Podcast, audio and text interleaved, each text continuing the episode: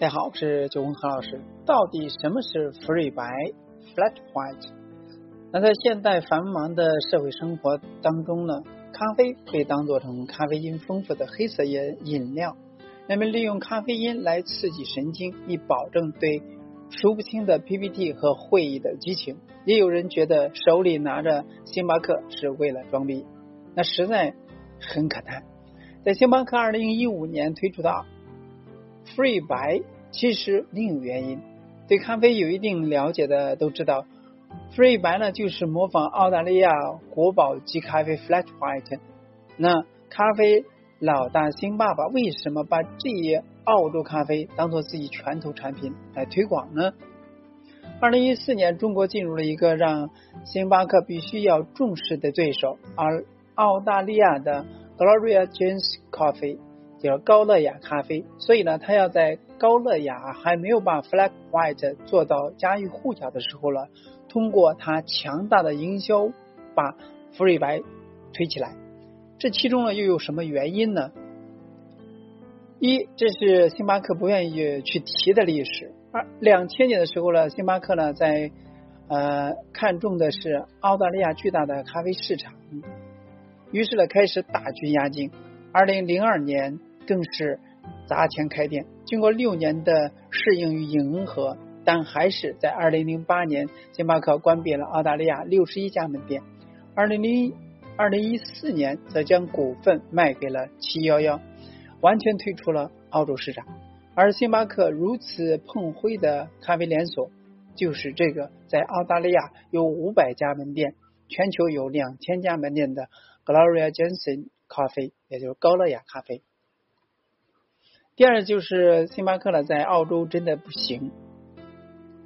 在澳洲了，星巴克的第三空间经营理念呢，在澳洲有格格不入的感觉，尤其是墨尔本，星巴克的快文化很难跟上当地对咖啡品质的极致追求。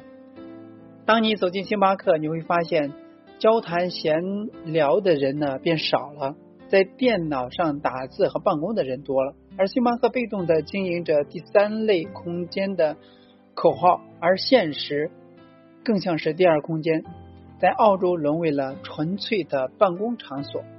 热衷追求咖啡口感和文化的澳洲人，当然不喜欢这种快餐式的咖啡。咖啡厅呢，应该是舒适，可以为所有人创造共享快乐、分享情感的地方。第三个原因是。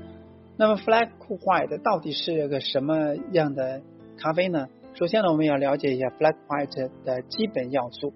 第一是超级绵密的奶泡，第二是奶泡不能太厚，第三是稍低的牛奶温度。Flat White 诞生的初衷是希望大家呢在饮用的时候呢，每一口都能够喝到奶泡与底下咖啡牛奶完美结合。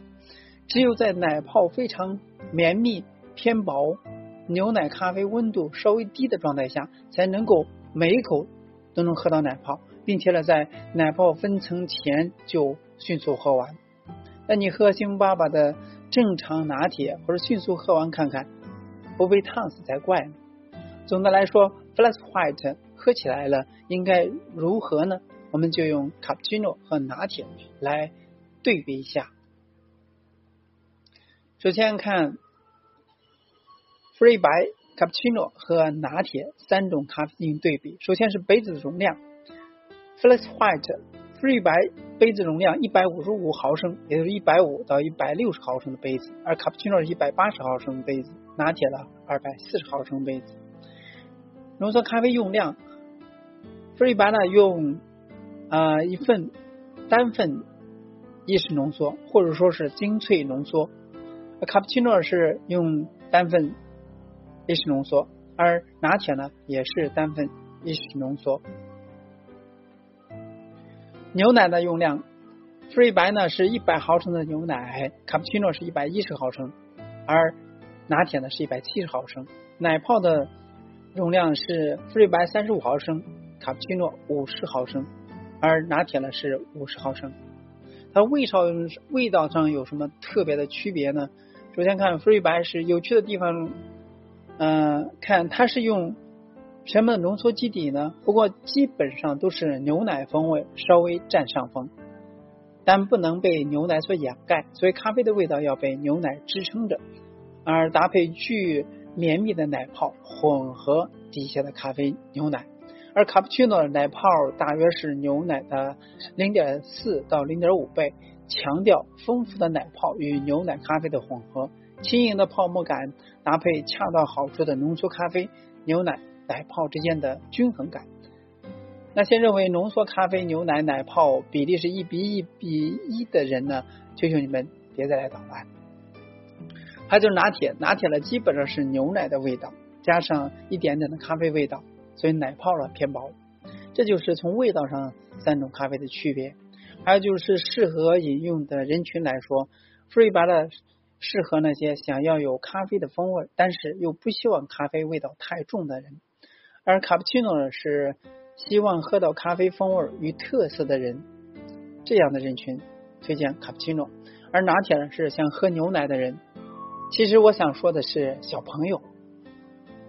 第四点是不记得 restrito 是什么意思。从字面上来看，restrito 是限制的意思，所以 restrito 其实呢是限制流量的浓缩咖啡。也就是说，restrito 的流量流速的会比较慢。